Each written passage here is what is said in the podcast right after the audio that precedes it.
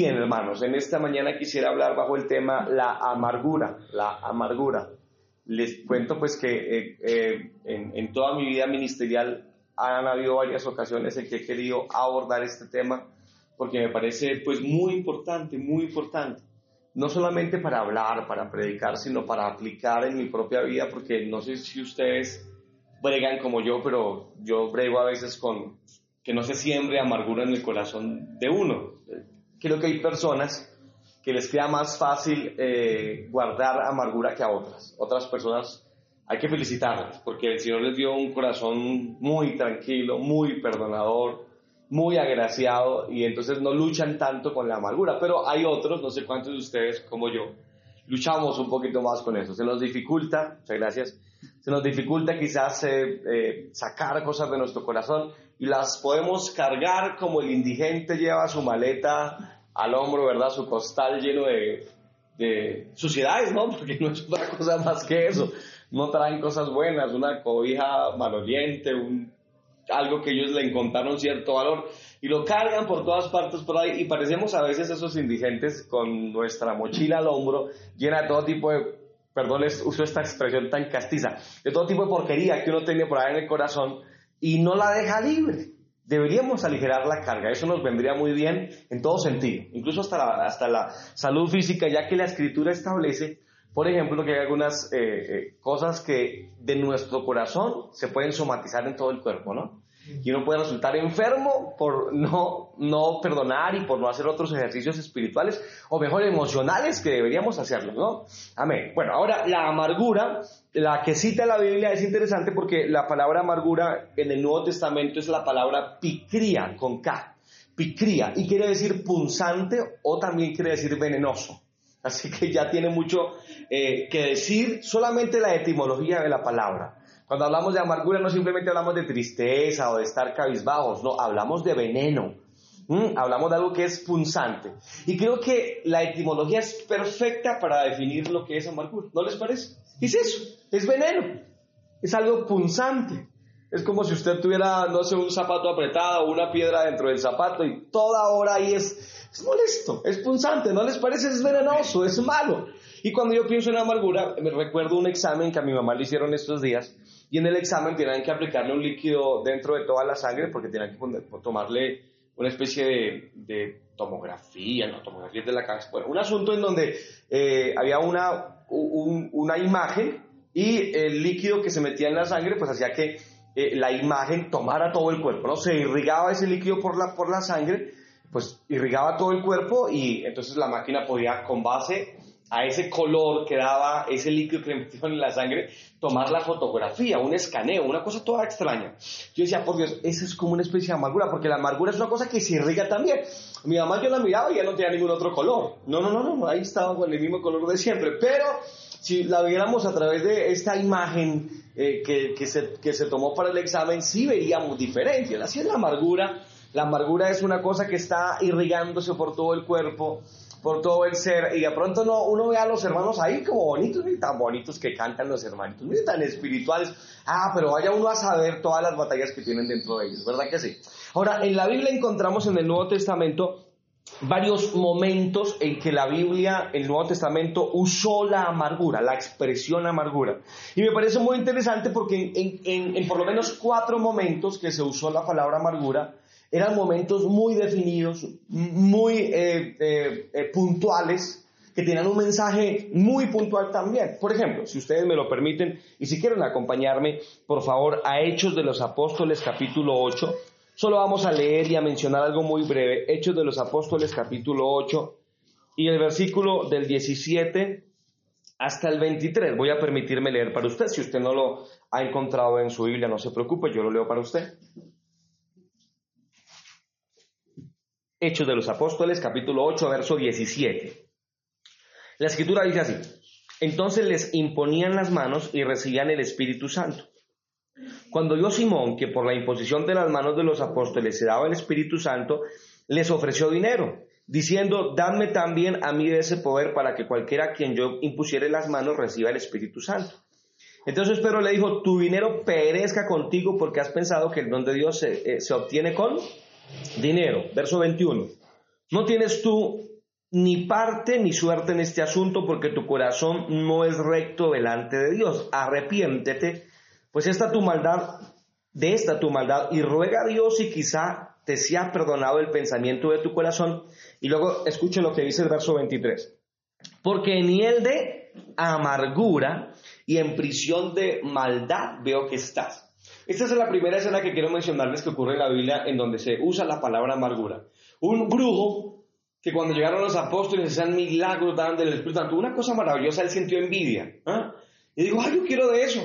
Entonces le dijo, ¿cuánto vale eso que ustedes tienen? Les doy 100 mil pesos y háganme el favor y denme, yo, yo quiero también repartir de eso. Entonces, yo, si yo veo a ese hombre, digo, no, este tipo es muy torcido, ¿no? muy maleado. Y si alguien me dice, califique usted a Simón el mago, yo digo, no, pues es un endemoniado.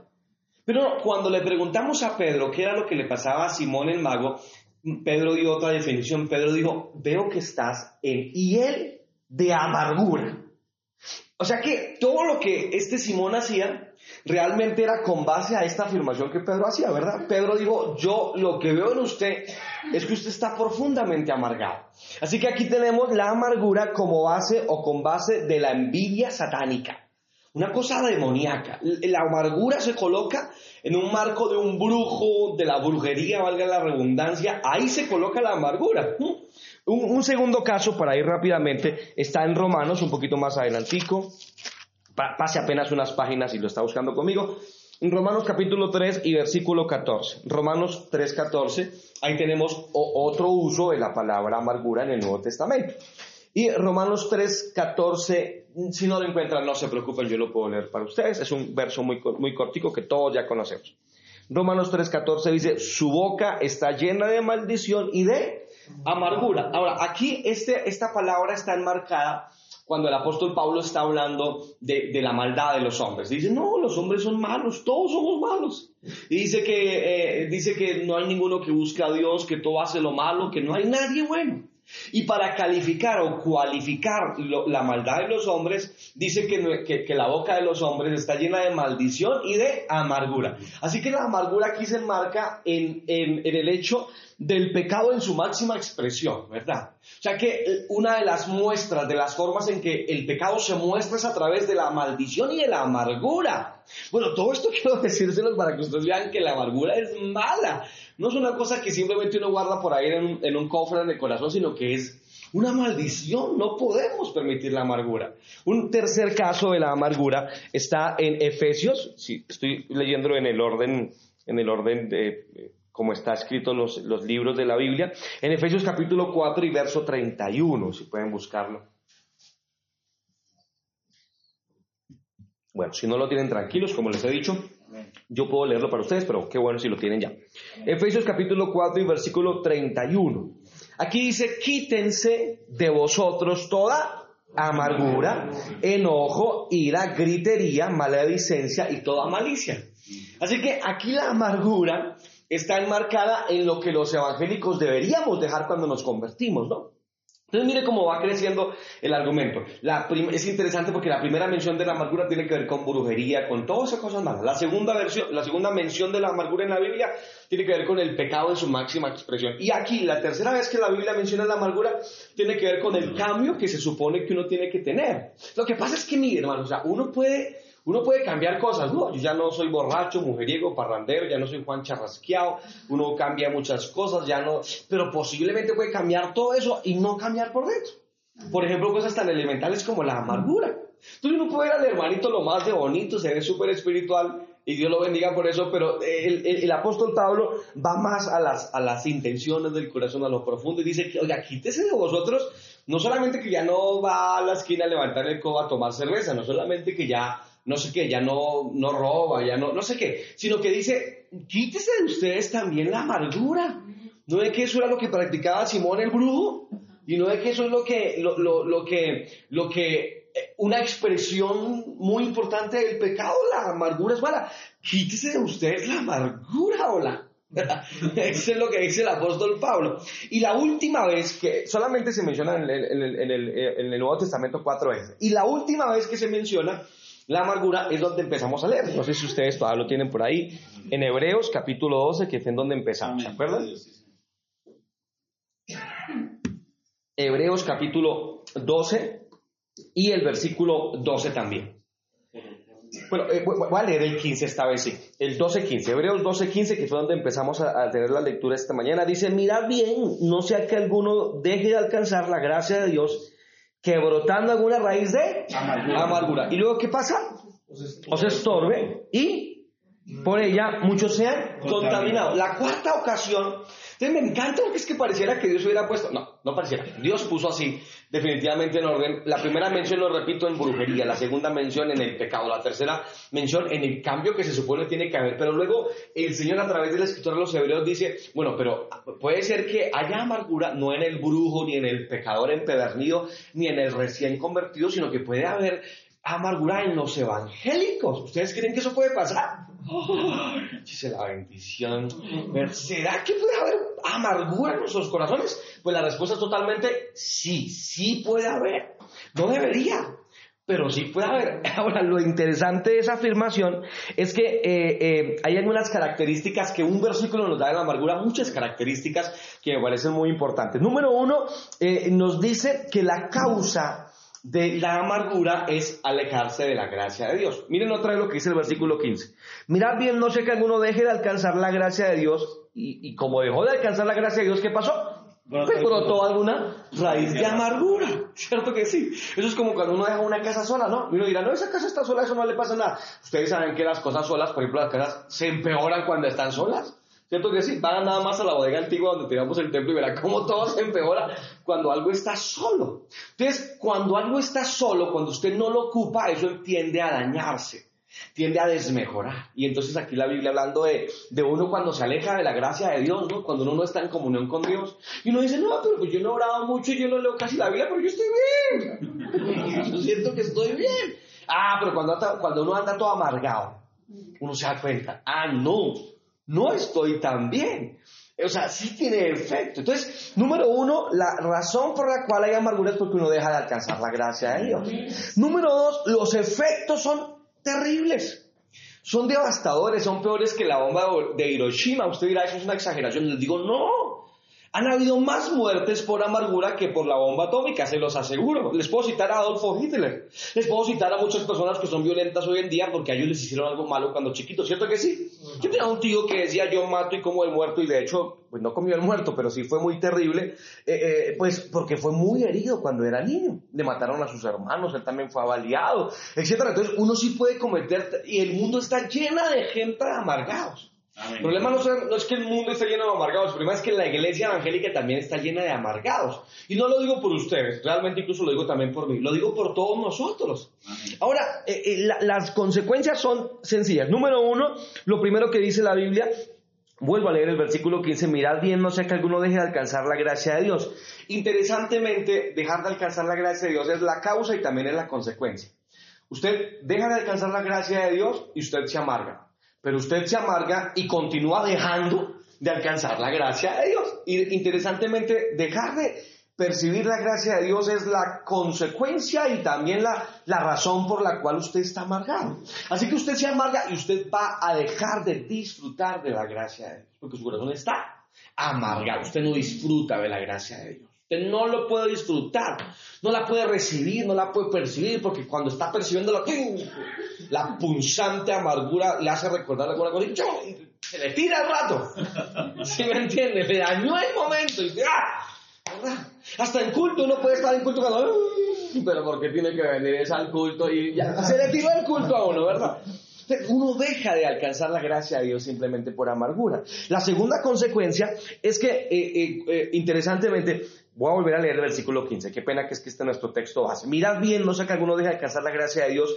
Y luego dice que brotando alguna raíz de amargura. Me parece muy interesante esa, eso que dice ahí, la forma en que Pablo lo dice, alguna raíz de amargura. Porque la amargura tiene esa característica. Se, se enraiza, ¿verdad? Se afianza se mete, se chum, en lo más profundo de nosotros. Así que la segunda consecuencia es que nosotros cuando permitimos raíces, eso se va a afianzar, se va a adentrar. Usted no ha visto esas raíces, en el campo pasa, ¿no? Que, que toca cuidado con un árbol porque la raíz se le mete dentro de la casa y cuando usted va por la sala y usted me dice esta cosa que hace aquí, ¿verdad? Hasta tumba las casas. Tumba las casas, ¿verdad? Si una raíz no se trata, no, no se cuadra, ¿cierto que sí? Esos, esas ceibas, esos árboles grandotes, una raíz por hasta la, hasta la cuadra, una cosa por allá. Y así le pasa a algunos, ¿verdad? Y usted puede decir, porque yo estoy triste, porque estoy malhumorado, porque me la pasa así. Ah, porque es que usted, usted no ha manejado lo que tiene por dentro, la raíz de amargura. Número tres, no solamente problemas con usted, sino que el versículo 15 sigue diciendo que eso os estorbe. O sea que eso te va a estorbar la vida. Eso te estorba. Te estorba. Díganme si no, hermanos, uno está en el pensamiento el recuerdo. Ah, es, a veces usted sabe por qué está amargado, está bravo, está bravo con todo el mundo. No, no quiero, porque no, no, yo no sé, pero lárguese. Está uno bravo, está amargado, está, no quiere nada, ¿verdad? No quiere, no, no, no. ¿Cuál es bomba? No, no, no, qué culto, no, yo no quiero nada. ¿Verdad? Esa, esa actitud. Y la gente dice, ¿por qué? Yo no sé. La dejó crecer. Y ya no tienes raíz, ya tienes árbol. Ya tienes un, por ahí en, el corazón, tiene una, una ceiba en el corazón, grandísima amargura, una vaina que se levantó y se creció. Pero lo siguiente que pasa es que la Biblia dice, y por ella muchos sean contaminados. Ese es, el ese es una de las manifestaciones más graves. Y esa manifestación es cuando la amargura no se controló. ¿Sabe qué lo último que va a pasar? Usted va a contaminar a medio mundo. Eso es peor que el COVID.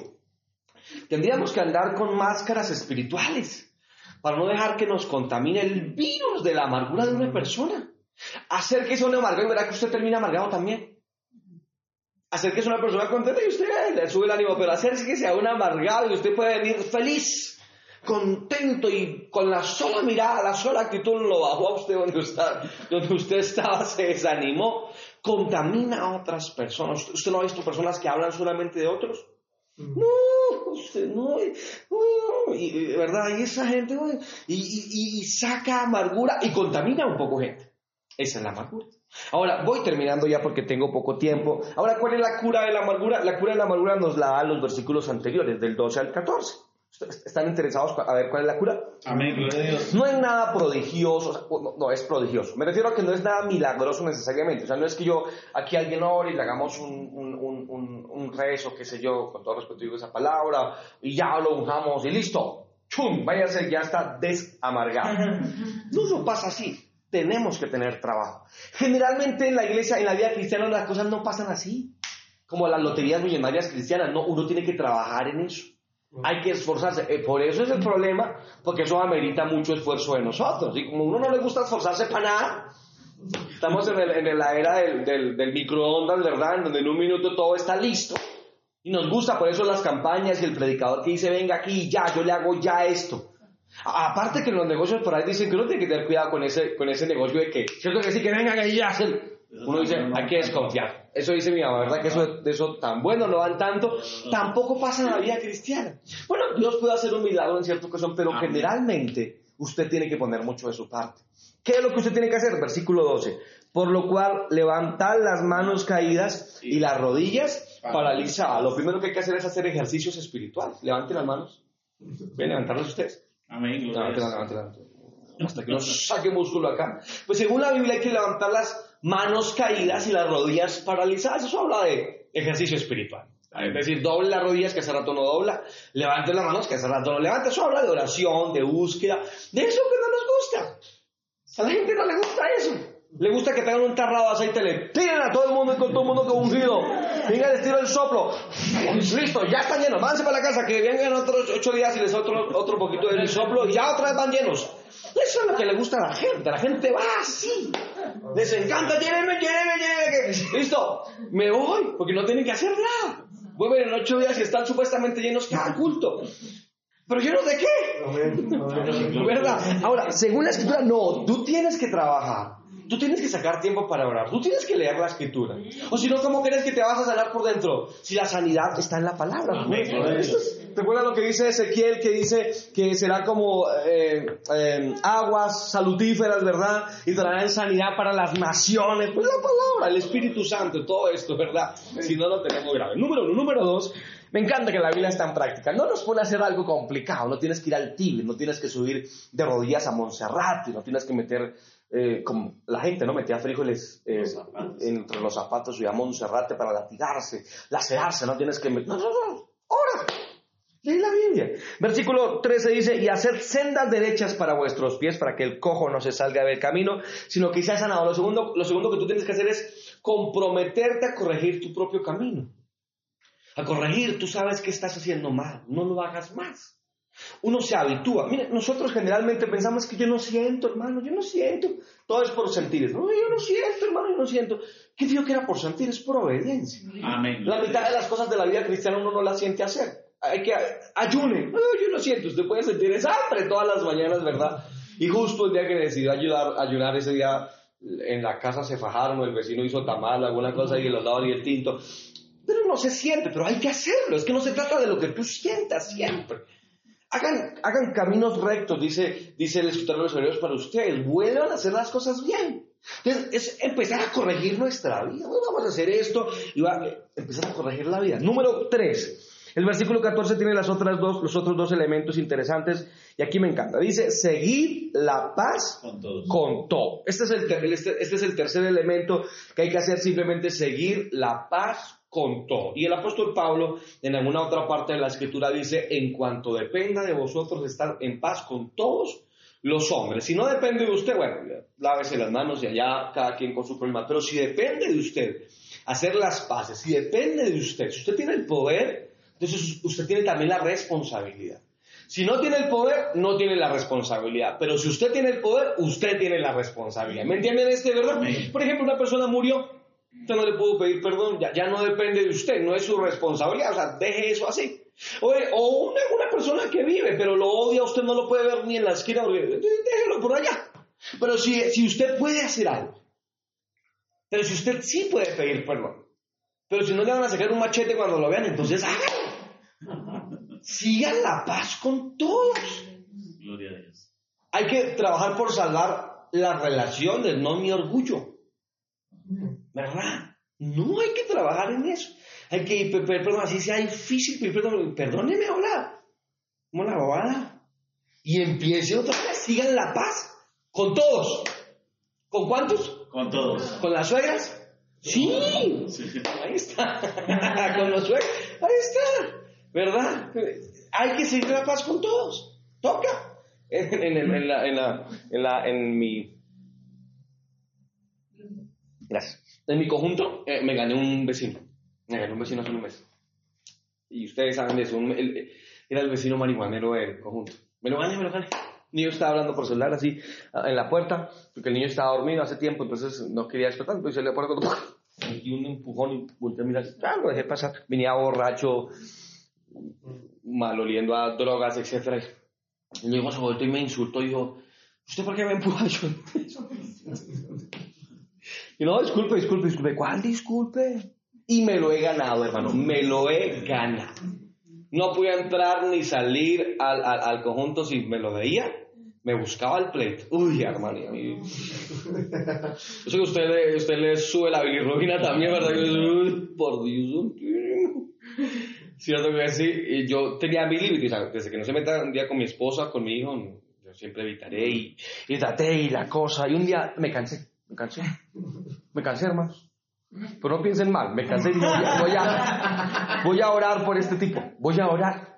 No piensen que, que dije, me cansé, saque vieja la peguilla que voy a orar esto. No, y justo era el del lado del bloque mi mamá. Eso era. No, no, no, qué cosa. Entonces salí y me cansé. Y cuando iba pasando, dije, venga, venga, venga. Se me vino armado. Dije, hombre, discúlpeme. Perdóneme, o sea, yo no sé si lo ofendí. Seguramente no me di cuenta. Por favor, discúlpeme. ¿Cuál disculpe? Es más, yo, estos textos que me lo llevo. Y que no, ey, por- y tras de cotutas de ladrón bufón, dice yo por dentro. Pero yo lo bendiga, le eché la bendición y me entré. Ya, Y volví vamos a orar. Y oré por él. Al mes tuvo que vender el apartamento. Y por alguna razón se fue. No, por alguna razón no. Yo sé cuál fue la razón. ¿eh? pero, pero- pero entonces yo digo, no, por Dios, hay que, dejemos que Dios obre. Porque si tú te metes y tú, ah, no, es que me la hizo pastor, y usted me la tiene que pagar. la tiene que pagar, no, yo, yo se la hago, se la cobro. La Biblia dice que tu ira no obra la justicia de Dios. Entonces descárgate. La Biblia dice dejar espacio para la ira de Jehová, para la venganza. Textualmente dice el libro de Romanos. Así que suélteselo al Señor. Señor, mira. No, no, no, te lo llevas o te lo mando, no. Señor, mira, ahí te lo dejo. O sea, glorifícate, Señor, tú sabes. Pero el problema de la amargura, ya termino con esto, el problema de la amargura es que, es que tú te contaminas. Fuera que uno dijera, hiciera y, y deshaciera y no pasara nada, y no me estoy refiriendo a lo que ocurre a las consecuencias fuera de ti, me refiero a las consecuencias dentro de ti, a tu amargura, la raíz que te crece por ahí. Y entonces al final el versículo dice, seguir la paz con todos y la santidad, sin la cual nadie verá, verá al Señor. Entonces lo que está hablando es que un corazón amargado y no santo, porque uno siempre relaciona la santidad con un poco cosas que a veces nos enseñaron mal, pero mire que la santidad que está relacionada es con la santidad del corazón, por ejemplo, realmente, con la santidad de las emociones, de las actitudes. Porque uno puede aparentar mucha santidad, pero por dentro estar, perdón, me gusta esta expresión tan, tan fea, puede estar picho, por dentro, amargado. Yo hablé con una pastora en cierta ocasión y la pastora eh, tuvo muchos problemas. En lo que habló me duró media hora hablando amargada. La pastora, yo le decía, pastora, pero que se mueran o que no se mueran, eso, eso ya no es su problema, pero mire usted cómo está por dentro. Está en la inmunda. Está, mire cómo, cómo habla. Usted no, yo creo que usted no es feliz. Digo, ¿cuál feliz? Por eso. O sea, no tiene que ver con la gente. Mira, el desgraciado, la desgracia. Como decía la de la Betty la Fea. Usted no se eso, desgraciado. Decía una, una actora. Entonces, eh, puede hacer lo que quiera, pero el problema se quedó usted porque usted es el que está amargado, usted es el que no es feliz, usted es el que no tiene gozo, usted es el que amarga a su familia, usted es el que se la pasa aburrido, triste, melancólico, pusilánime, deshecho. Entonces, mire que el problema sí es suyo. Usted tiene que librarse de esa amargura no por la sanidad de los demás, sino por su, su sanidad propia. Amén. Señor, te doy gracias por tu palabra.